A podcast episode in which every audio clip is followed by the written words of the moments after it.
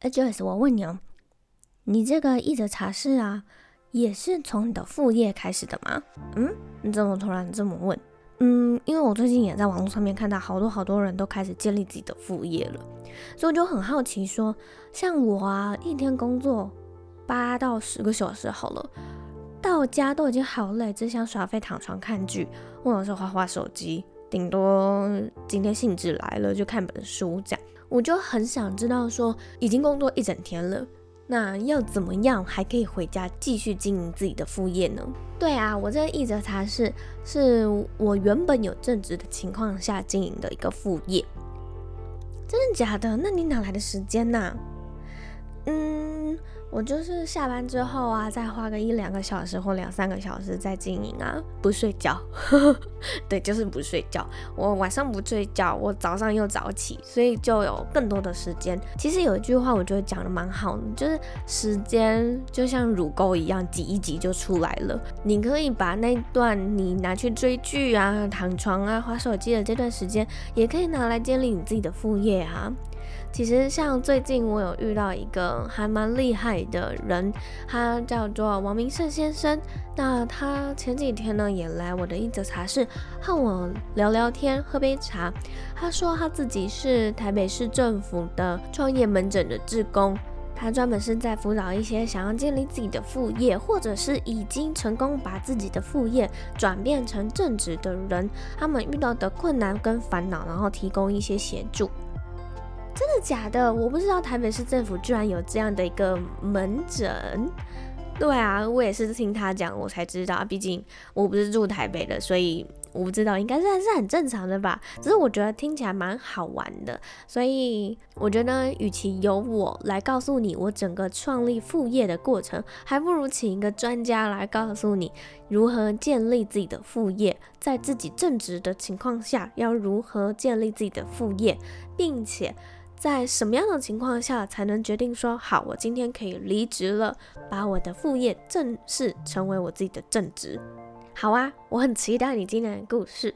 那你是不是一样老样子，还要为这段故事下一句注解呀？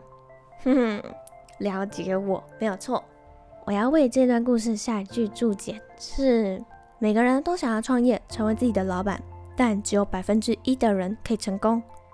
因为有百分之九十九的人都无法持续坚持下去，那你会不会想要成为那百分之一的人呢？好，那我们就先从为什么他想要建立副业学校这个品牌开始说起吧。很开心，我们今天邀请到副业学校的王明胜先生。那可以先请你稍微自我介绍一下你自己吗？跟为什么你想要创立这个副业学校这个品牌呢？好，简单介绍一下我自己，就是我创了，我在两年前，二零一八年的六月份创了一个 YouTube 的频道，叫做副业学校。然后，嗯、呃，然后这本的这个频道呢，现在演变到现在呢，其实已经变得有 YouTube 频道，有网站，然后有 Podcast。最近在七月的中的时候，我们会再出一本书。这个整个频道的来源是因为我本身，我每个礼拜四的早上。在台北市政府的创业门诊做创业门诊的辅导业师，那这是一个自工的职位，所以我会见到各式各样想创业、已经创业的人，然后后来就想说，那我们做一个副业学校，教大家说怎么样去进行，你不用辞职去创业，你一边上班就可以去创业。哦，哎，我刚刚听完你这自我介绍，我有好多问题想问哦。第一个是，为什么你一开始的时候会想要先从 YouTube 开始呢？呃，YouTube，因为我觉得 YouTube 是是一个很明显趋势，我很我很后悔十年前没有赶上 YouTube 的潮流。然后我觉得，我觉得说这个 YouTube 就是是一个很清晰、明显的一个趋势，因为你坐在捷运上面看，人人都在看手机，都在看 YouTube，所以我觉得说，呃，就是说你一个新的人，呃，你想要呃建立自己的频道的话呢，应该都要从 YouTube 开始。那这个是比较快速，而且大部分人都可以接受的方式。所以我那时候想说，我要成立一个频道的时候呢，那我就直接说，那我要用从 YouTube 开始。那时候也想要成为一名 YouTuber 吗？我呃，应该说我们定义一下，就是我在辅导其他的人的时候，我也跟他讲，你要成立句，嗯、你要成立这个 YouTube。那他同样有这个疑惑，就你问的问题，就是那可是我们要成立成为一个 YouTuber。因为大家印象中的 YouTube 就是什么开箱啊，然后这边搞笑啊，就是大家印象中的 YouTuber 可能就是这种，可能大家常看的这些 YouTuber 的形式。但 YouTube 除了说你可以透过 YouTuber 去赚钱之外呢，本 YouTube 是一个很好的行销通路，就是你透过它呢，你可以把你你想要谈的内容呢，你可以很好的一个宣传到很多人身上，所以它其实你你就把它当做一个行销通路。不要想说我要成为一个 YouTuber，因为这样子你压力很大，而且头发你可能要染成红色，这样子才比较吸引别人。好，那你刚刚有提到说你是在台北市创业门诊当志工，那是什么契机可以到台北市创业门诊当志工呢？然后这又是什么样的单位？因为我第一次听到，应该说这个门诊又是服务怎么样的人呢？呃，这样讲就是说，其实整个全台湾就是每一个政府都在鼓励创业嘛。所以每一个县市的政府呢，他们都会有一些服务的单位给创业的人去使用。譬如说，他会有一些服务的机构会跟你讲说，你想申请补助的话，我要怎么去做。所以柯文哲上任之后呢，那他因为本身他是医生嘛，所以他想说，那他要把台北市政府以前散布在各个科室的单位的这种创业的服务。他想把它整合起来，那因为医生就是看诊嘛，所以他就提出说，那我们就来做一个创业门诊。那这个门诊里面呢，就有各科，比如说你想看的是会计科，你想看是专利科，你想看是或是政府补助科，它有不同的科在上面。所以科比上任之后呢，他好像隔年他就他就已经把这个门诊开张，啊，都要去宣布说，哎，我们已经开了这个创业门诊，台北市政府这个多厉害，去协助创业的人。然后我不晓得为什么原因，就是他们有发电子报，然后就有发到我的 email 信箱。看到这个电子报，我想说，哎，我就看一下，说，呃，它里面的门诊有什么样的的内容。然后看一看，都觉得说，哎，其实里面门诊好像少一个创业的人最关心怎么赚钱的门诊。我就 reply 这封信，跟他讲说呢，哎，你们这个创业门诊点子很棒，但是少了怎么去赚钱。然后我就自己介绍说，哎，我的背景是怎么样子啊？我很适合去帮你们辅导这些人想要怎么去赚钱。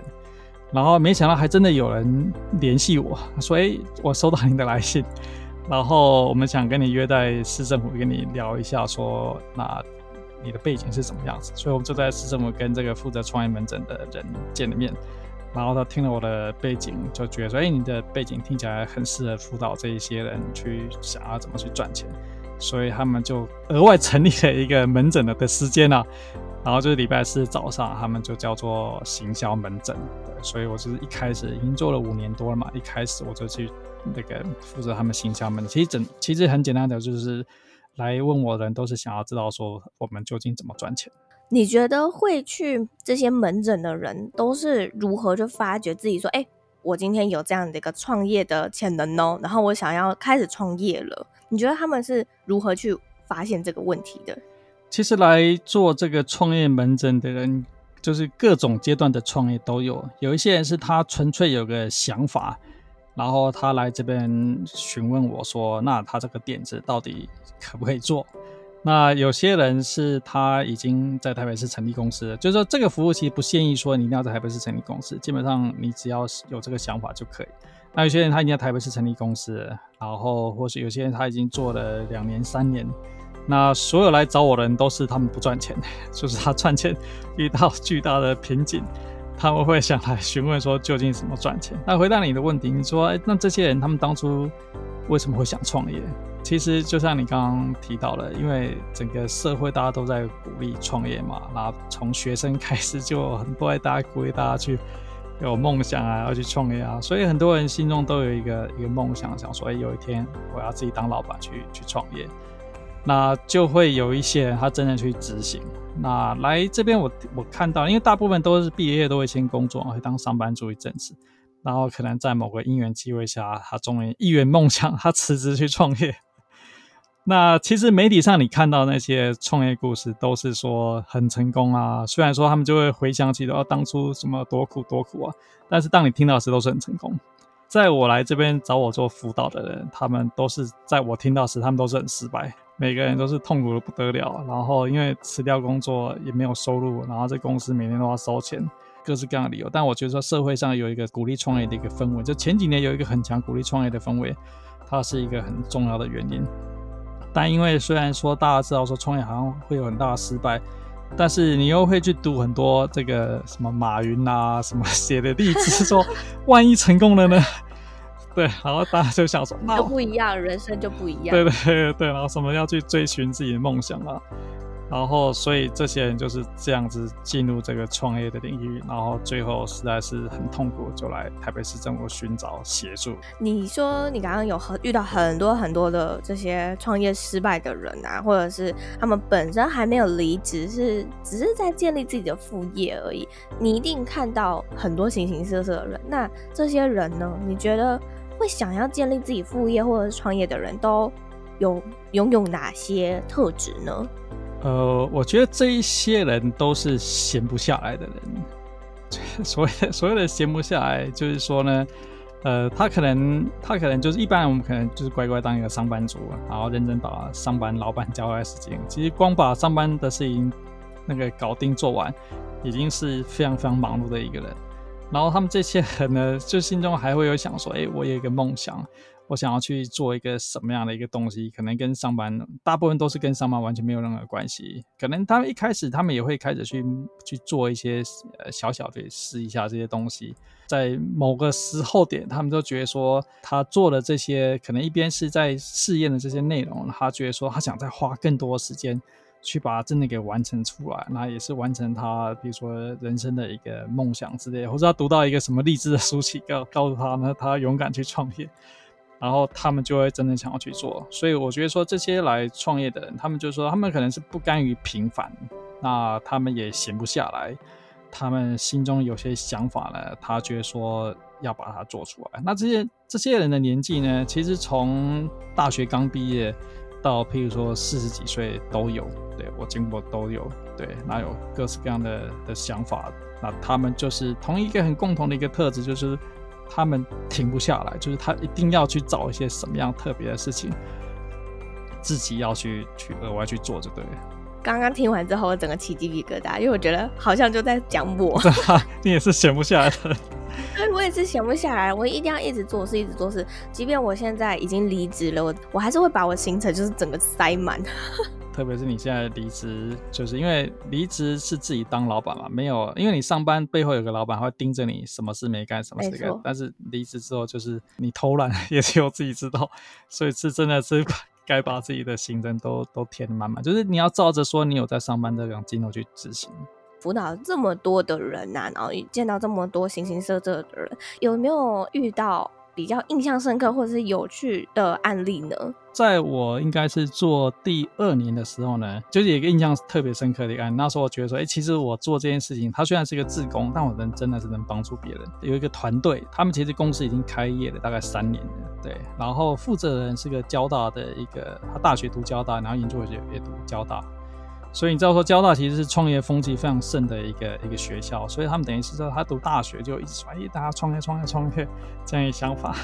所以他读完硕士呢，然后因缘际会，他就他就真的是创业，也拿到了第一笔种子基金，就是说也有人天使投资人投资他。然后说他有他有资金，然后说他也雇了几个人，真的在 run 这个 business。当我们见面的时候，他已经是公司的第三年。嗯，那他怎么会去找你呢？他都已经经营三年了。这个就是我们接下来要说的故事。对，在外人面前你不认识他，就会就跟你刚刚的印象，哎，觉得哎，那他听起来好像很一帆风顺啊，好像是一个还蛮成功的一个一个创业。通常我会收到一些他的背景资料，我在看他的案例去研究他们公司运作。我都觉得说奇怪，他这东西怎么赚钱啊？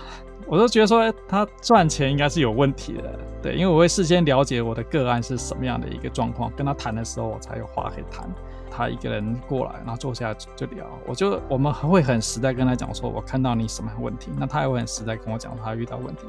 所以我们聊了一个小时，就知道，我就跟他讲说，你就是你这东西根本不会赚钱。那他也很真诚的跟他讲说，他的确是不赚钱，他遇到一个很大的一个危机。那因为这公司有投资人进来，然后他也有雇人，所以等于是他遇到一个很就是很艰困的状况，跟个人创业不一样。就是说呢，他身为一个船长，他知道这艘船要沉了，但是他。不能跟任何人讲，对，因为比如说你，你可以想想他，假如说他跟他的员工部署讲说，哎，我妈觉得好像方向不对，我们一直在烧钱，然后好像又会有问题，他的员工会觉得怎样？他觉得说，就是会心很慌，想说，这怎么会这样子呢？对，然后他也不能不敢去跟那个他投资他人讲，然后觉得说，哎，我给你投你一笔钱，然后你就这样把它烧掉，你是能力有问题啊？这样，就他心中的那种压抑啊，就是痛苦啊，这没有人可以跟他说。然后我们后来聊了一个多小时，就快结束的时候，他就他站起来，就是很尊敬，就是。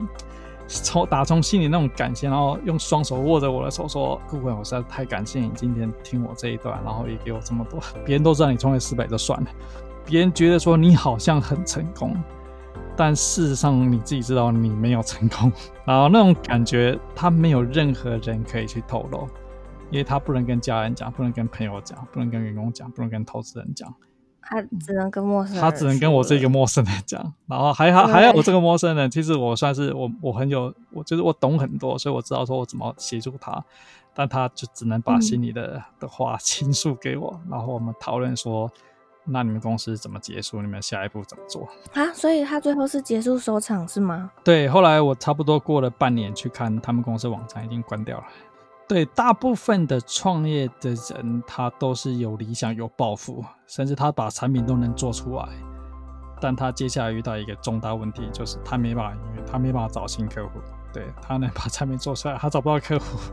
创业的有两种，我会来找我们这种都是小型创业家嘛，就是说你可能没有，嗯、你可能有人投资，但是不可能投到多少钱、多高的一个投资。嗯当然，另外一种媒体上我们看到的是这种创业家都很成功，呃，那个什么谁谁谁入股啊，都已经投资一千万美金那种，那种都会很成功，因为他有足够的钱，因为他有庞大的钱呢、啊。对对对，他他有庞大的钱，对，他都会很成功。那除了这些之外呢，其实大部分的，譬如特别是上班族，对你想要创业，因为你没有钱，你没有资源，然后因为你也不知道怎么营运，对，就会遇到悲惨的遭遇。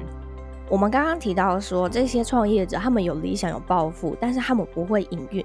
那有没有什么办法是我们政府去帮助这些营运长上课呢？上这些营运的相关课啊，或者是那些不需要走到终点，然后我们又可以变得更好的那一种？哎，这是非常好的问题。呃，我记得我几年前我有去投稿，就是一个。创业就政府办的，就文化部办的一个一个创业比赛，就是他鼓励哎各式各样有创业的人都去投一个点子，然后他如果入选的话呢，反正最后有什么奖金，就我们常常见到这种这种就鼓励创业的比赛，嗯、然后我就投了一个点子进去，然后哎他们觉得我的点子挺不错的，就入选了。那入选之后呢，他们就有一个培训，对，就会然后上课上整整三天之类的吧。就会有 就会有那种会计师过来跟你讲，哎，你们这个以后记账要怎么记啊？然后哇，我连会计师都会教你啊！有有，就是反正因为是政府文化部的一个案子嘛，所以他们就会有这种所谓的三天上课，然后也会有人过来跟你讲，哎，你们以后要去找创投。要去提 proposal 啊，你们的那个投资计划的话，就你那个 VP、business plan 要怎么写啊？就会有好几个这样子的人来来上这一些东西呢。其实他们都是接政府计划，然后很自私的讲说，哎，这个你们这些人应该该怎么做，该怎么做。他就是给你一个教科书而已，然后你要怎么去运行，又是你自己要去 try 的。对，应该是说呢，这些内容都没有错。你今天去成品买任何一本书，哎，怎么第一次创业就上手？我不知道有没有这种书，对。然后你买了，其实它上面都会讲，对，都会讲这样这样这样这样这样这样去做，对。那但事实上呢，这些我遇到这些创业家，因为每个人的 case 状况可能都会有一点点不一样。你的这个 business 呢，究竟怎么 run？如果说有这种政府已经跟你讲说这样 run 就一定成功，那大家都这么 run 就好了，对不对？事实上就是没有，你得自己去去摸索去试。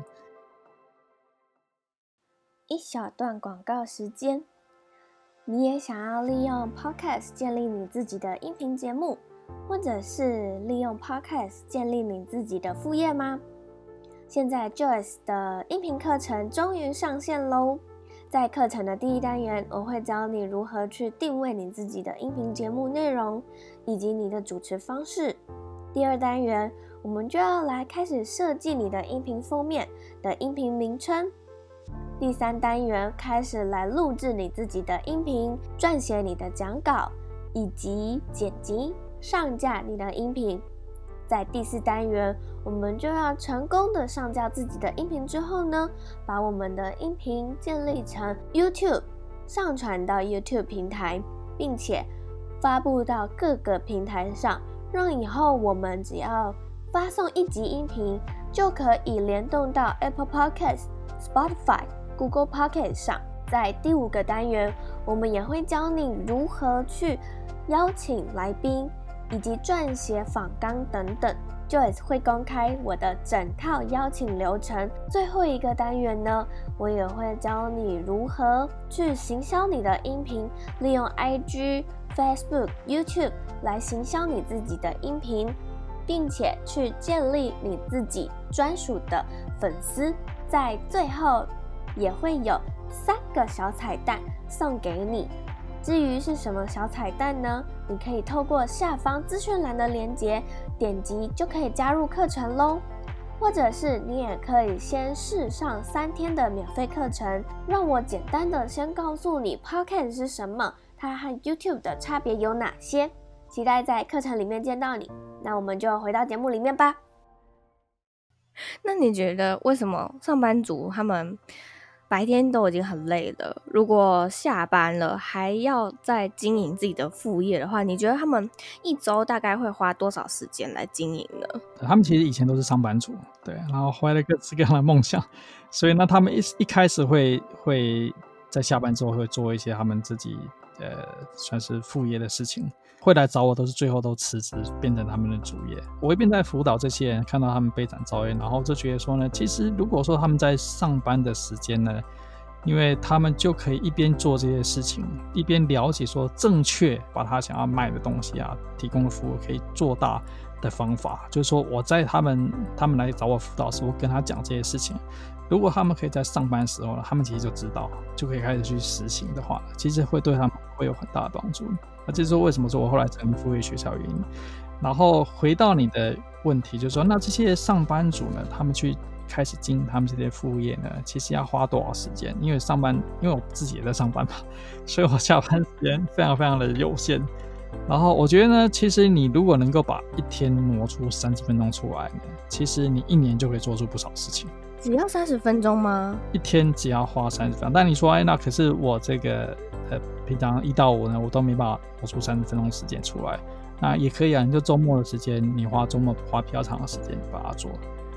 然后也有人问我说，也有网友问我说，可是我真的是一天呢，连三十分钟的时间我都没办法。那我说 OK，可以，那你就一天挪十分钟时间，然后你一个礼拜呢，其实就会有七十分钟时间，对不对？七十分钟时间可以做多少事情呢？七十分钟时间你可以写一篇部落格文章，你可以拍一个 YouTube 影片。对，这完全都是没有问题的。嗯、假设你有办法持之以恒做一年的话呢，你就会有五十则的布洛格文章，你会有五十则 YouTube 影片，这就是一个蛮不错的第一年哦。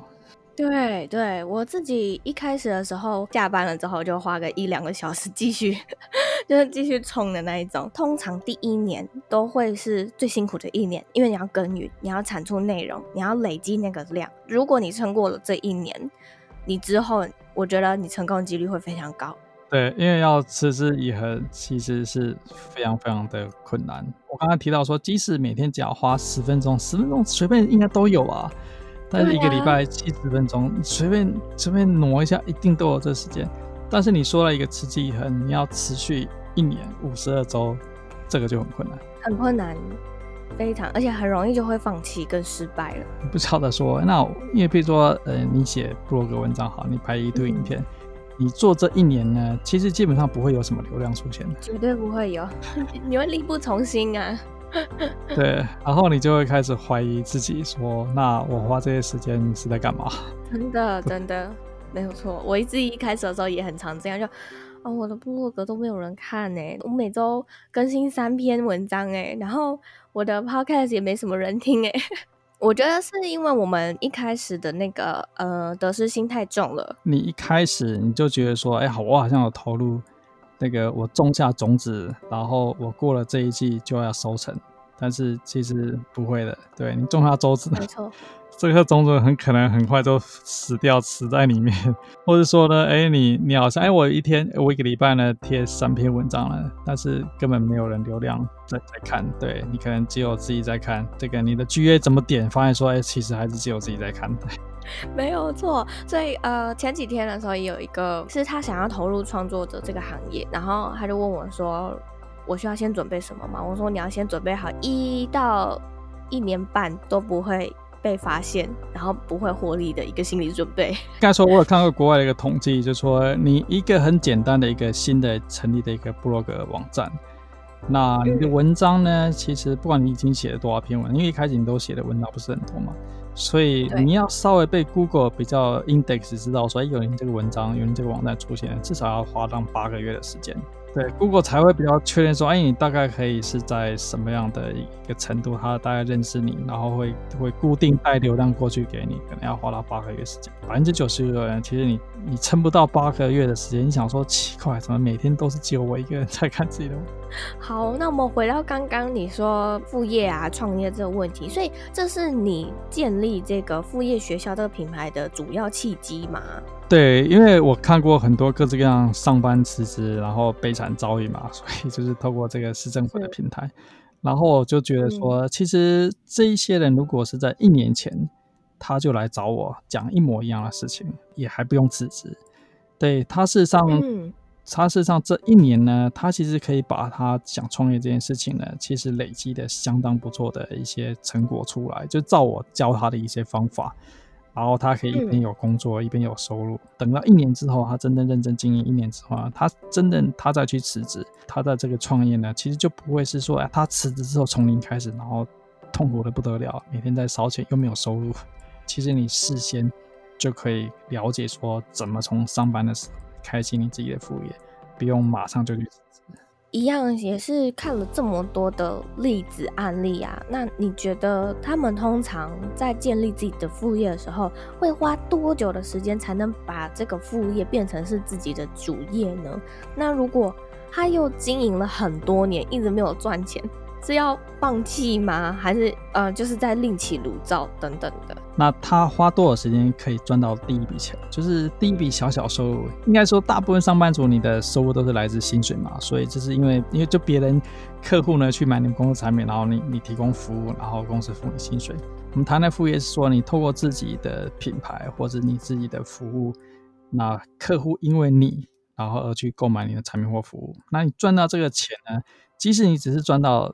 购买一个麦当劳的钱呢，其实你的心中开心程度其实是相当相当高的。对，所以我们谈说，那第一笔小钱，第一笔小钱呢，其实如果说你认真去做的话，就是照我们可能一些方法去做的话，其实应该是几个月之内呢，就是这第一笔小钱就可以出现。然后接下来说，哎，可是我想说，哎，我不止第一笔小钱嘛，我想说，那我过了一年，我可以赚到多少钱？我在副业学校呢，我们希望说，我们标准希望说。一年之后呢，你可以每个月替自己加薪一万块钱，用这个当做目标。因为做事我们都要目标，嗯，就是一年之后呢，我相信公司老板不会帮你加薪一万块钱，但是你替自己加薪一万块钱。你说我的目标就是我要替自己加薪一万块钱，这个目标是可以达成的，没有那么困难。然后你就可以达到说好替自己加薪一万块钱。那如果说你想要完全去把它转换成你的主业的话呢？其实以国外的统计，他们很多这种这种做副业的，他们就会统计起来，大概是要花一千天的时间，也就花三年的时间。不要忘记说，因为你在你还在上班，所以已经是有收入的，对，所以这些全部都是额外的。就是说你每个月都在一直在替自己加薪，直到加到说，哎，他已经可以跟你的主业的收入是一样的。就是你可以理解说，这中间跟你辞职创业有很大的差别。辞职创业，假设说好，你一年之后有一样的收入。跟副业三年之后，你可以替换主业了。那副业的三年呢？其实你是一直有收入的，你的生活水准、你的生活方式是一直维持下去的。但是辞职去创业，即使你一年之后可以回到你主业的收入水准，你那一年是过得非常非常悲惨的，因为你的压力很大，非常非常大，很可能你撑不到那一年。回到你刚刚说的，就算他。并不会影响自己的生活水准，然后他还是有一个正职，可是他做的很痛苦，这样怎么办呢？呃，其实你不应该做得那么痛苦。假设说你今天要创业，你辞职创业，好，就举例来讲，你在这个红海这个郭董这边上班，然后你想说你辞职上班，你辞职之后呢，郭董会去投资你这家公司吗？绝对不会的嘛，绝对不可能嘛。但你想说好，那你在郭董这边一边上班。然后你你下班开启自己的副业，你这副业就等于是郭董在投资，不是吗？懂你意思，用用用另外一种心态去想这件事情。对对对对对，没错没错，这是完全心态的改变。就是说，哎，你讲你的公司就是你自己的副业公司，郭董每个月都在投资，哇哦，那他一他一直在投资，你不你会不会觉得说，哎，我白天上班我要更认真，做得越好呢？其实我投资的钱又越多。所以这完全是一个心态，你要看待说呢，我很期待下班之后我要去忙自己的事情，然后上班就随便做。跟反过来讲说，哎，我要把上班的事情做得非常非常的好呢。然后让我下班之后，我也真的有自己的时间，我能投入自己的的事情，而且是有有人投资在我我下班之后的的这个事业。嗯、我觉得说你心态不一样的话，你做起来你就会有完全不一样的感受，正面思考。对，但的确是这样子，因为相对于说你已经辞职，你有你会有很大的负能量在那边，因为你就是没有收入，然后你也没有赚钱。但是你一边上班，你一边有收入，然后一边还从事你想做的事情，你不觉得是很开心的事情吗？对，没错。那刚刚聊到 podcast，我记得你好像也有一个 podcast 节目，所以你是后来才进到 podcast 呃市场的吗？哦，对，所以我们刚刚一开始就聊到说，呃，我觉得说 YouTube 是最是现大部分的人接触一个。接触媒体上一个一并不能忽视的一个频道，所以我一开始就是从 YouTube 开始，没错。然后我主要的频道就是我主要的 content 也都是 update 在 YouTube 的频道上面，因为我听我接收了很多资讯讯息来源都是从 Podcast 进来，我听很多国外的的这些 Podcast，所以我就觉得说，哎，这个也很想成立自己 Podcast，但因为我大部分时间都在拍 YouTube 影片，所以我就把这个 Podcast 的事情心愿先摆着，然后没有真正真正去成立。然后后来到了去年吧，二零一九年的年底，就是最后一个礼拜六，自己一直想要开启自己的 podcast，然后我也在我的副业学校频道上鼓励大家说，有什么想法，反正去先去试就对了，很可能会失败，但是至少要赶快去试。我就觉得说，我是一个很错误的范例，我自己有想法，我也不去试，所以，所以我就在去年的这个十二月的最后一个礼拜六，我记得是二十八号吧，十二月二十八号吧。我就说好，那已经是最后一最后一个礼拜六了，这个今天再不做呢，二零一九年就飞过去了。所以我就在那一天真正开启我自己的 podcast。因为开启 podcast，我为什么犹豫这么久了？因为就是你现在已经完全知道，因为你开启 podcast，你就每周都要节目出来。没错。那相对有时候我做 YouTube 或者我写 blog 文章，我可能哎下周我偷懒，对我我什么都不拍，对，但是一开启 p o c k e t 你就停不下来，这个就是这个列车就会一直走，一直走，一直走，你就每每个礼拜都一定要有更新，更新，更新这样，对，就停不下来，你也不能偷懒，对，对，就是所以为什么就是我一直犹豫不做，就是因为它有一个一个算是心理的压力，就是停不下来，一开始启动就停不下来。我现在还是不习惯，我还是挣扎的，每个礼拜要赶紧想出说下个礼拜究竟有什么样的题目要讲什么的一个的一个东西，但它变成是一个固定的一个一件事情要完成嘛，所以就会把它列在我的行事历里面。譬如说我的 podcast，我就会固定在每个礼拜天的早上，我一早起来就是录我的 podcast，然后下周就是上线这样。对，然后下周就上线，所以就变成变成这个样子。我在看你的官网的时候，我发现你好像也有建立自己的线上课程。你可以，你可不可以和我们分享一下你这个线上课程在教什么内容呢？哦，对，我这个整个副业学校的这个品牌啊，它现在已经有了，比如说我有 YouTube，我有网站，我有 Podcast，然后我有一本书嘛，然后我们也有线上课程。那为什么会有这么多东西的原因，就在说，因为 YouTube、Podcast 跟网站其实完全是免费的内容。对。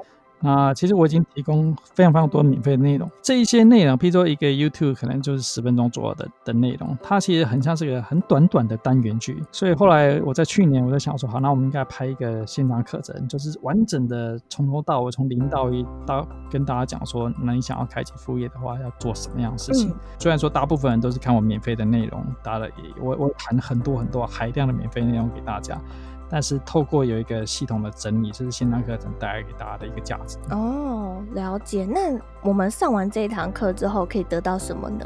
上完这个是入门课程，所以基本上会带你从一个完全不懂，哎，副副业要干嘛，怎么成立副业，然后跟你讲说你有什么样赚钱的方法，有哪些种类的副业，然后怎么去找点子，然后就是一个完整带你完全不懂的人到开始，你可以找到可以赚钱的方法。你刚刚有提到说。你最近是不是斜杠出新的身份，成为一名作家了呢？准备要出了这本书呢，其实就是在谈，就同样你把它想成说，我把一个线上老师教的版本呢。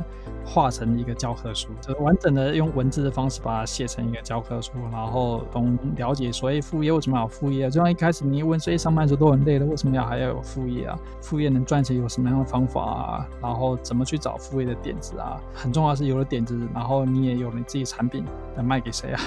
怎么去做行销？然后假设说你都听不懂我的理解之后呢，其实呃我，做副业其实最困难的一点呢，就是去行动。就是大部分的人呢，比如说他可能听 Joyce 的节目，他也听到很多人的鼓励，然后都是听过就算了。但最难最难去行动，所以我们会在会在这本书去谈说为什么要去做行动，那行动怎么样去真正去行动？假设说你想要从事开启你的副业的话呢，那他知道至少知道说哦原来是这样子在进行。所以在这本书里面，我们就会谈很多，就是说那怎么去找客户。那先去做行销，然后再去推你的产品。我们会改变很多人的一些观念，然后特别是教完全没有市场业务啊或者行销的人去知道说呢，那究竟我怎么东西卖，怎么卖给别人？回答你刚刚的问题，就是说给读者什么样的启发呢？就是至少给他一个正确的概念。嗯、你今天是一个上班族，然后你好像有一点点想法，然后去做创业。但因为这次疫情的关系呢，可能冲击很多很多产业，无薪假是是创新高嘛，所以很多人会突然面临好像失业的问题，就是没有收入问题。然后另外一群，即使你现在还有工作的人，他也会看到说，哇，现在失业率会创新高，无薪假创新高，好像上班是不是那么稳定可靠的事情？那是不是要找一点其他的副业来做，收入来做？嗯所以，那这本书的推出呢，其实就是告诉这些还在上班的人，他还有什么样的选择，有哪些方法，他一边上班就可以一边有收入。搭配这本书，你购书的时候呢，那它上面就有呃讯息会跟你讲说，你可以去哪边找到搭配这本书的一个免费线上课程。那这免费线上课程其实谈的就是说，三十天之内就可以开启你的副业，透过部落格的方式。对，所以会一个完整的线上课程，专门是直接附赠。哇给给这本书，我也要去看。